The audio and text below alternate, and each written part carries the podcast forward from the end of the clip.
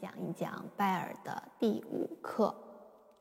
第五课仍然是一条双手齐奏的练习。固定手位，右手在高音区，一指弹哆，二指弹瑞，三指弹咪，四指弹发，五指弹嗦。左手在中音区，五指弹哆。四指弹瑞，三指弹咪，二指弹发，一指弹嗦。好，相对于前面的第三课和第四课的齐奏来讲，第五课的齐奏它在节奏上有了一些变化，还是四四拍，它每个小节的节奏不再是规整的全音符或者是二分音符了。在给大家做示范之前，呃，我还是先说一下它的连线，它也是只有右手画了连线。不过我还是让学生完全按照两个手连奏的方式来弹奏的。我数着拍子给大家弹一遍，我会弹反复。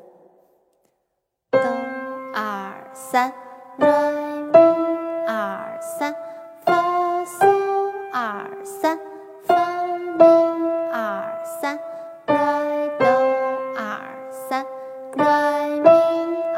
三，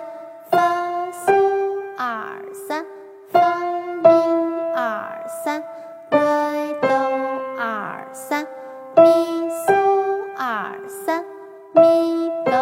二嗦二哆二三空。好，是这样的。嗯，这种节奏，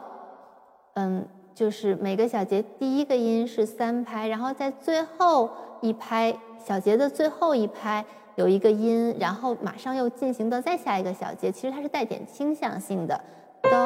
二三，re 咪，就这个 re 有倾向到咪的感觉，后面发嗦。发又有倾向到嗦的感觉，它是一直有一个倾向性、倾向性在往前走，所以这种编排是比较有动力的一种感觉。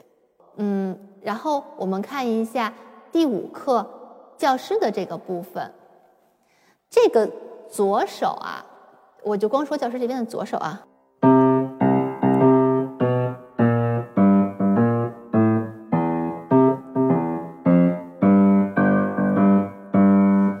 嗯不知道大家有没有概念？这个其实是一个有点爵士的感觉，就是黑人音乐的感觉，所以就是有点小滑稽。它其实是带点这么一个情绪的，然后再加上右手这边的，然后三拍往后面一直倾向、倾向、倾向到下一个音的这个感觉，然后那能呈现出一个完整的、带点小小的幽默。但是节奏又很标准的这么一个音乐感觉，呃，高抬指，然后它是一条大连线，从头到尾。虽然它中间那个连线，第一行那个连线画到第二行的兜上，然后第二行那个兜又继续往下，从同一个音开始，所以它中间是不需要断开的，在音乐中间。我可以说一下这个连线，就是呃，我们一定要区分它这条长连线是。画到这一行的最后一个音上，还是画过了这个音，然后你再看第二行的第一个音上那个连线接了一点头，然后再往下画，那么它中间就不用断开。如果这个连线是只画到了第一行的最后一个音上，然后第二行那个都又重新画了一下，那么这个地方就是要有呼吸的了。这是一个很微小的差别。不过是完全不一样的。嗯，弹奏的时候抬手指，越是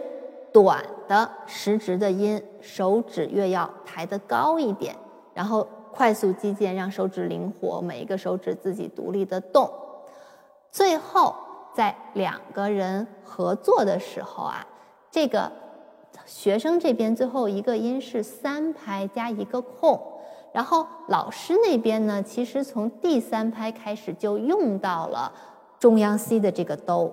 它其实跟学生这个最后一个中央 C 左手这个都落上，所以这个地方让学生稍微早一点起来，让老师能把那个音弹出来。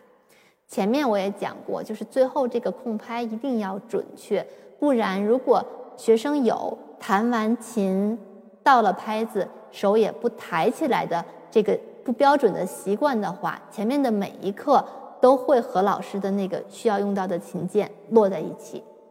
所以大家在这里可以试试看，我觉得这也是一个很好的点，让学生注意到你弹的这个音到最后是几拍，它在几拍的时候就结束了，这个音乐就停止了。嗯，所有的空拍也都是要数出来的。好，我要讲的基本就是这些。那么现在我请我的学生来和我一起给大家弹一下第五课。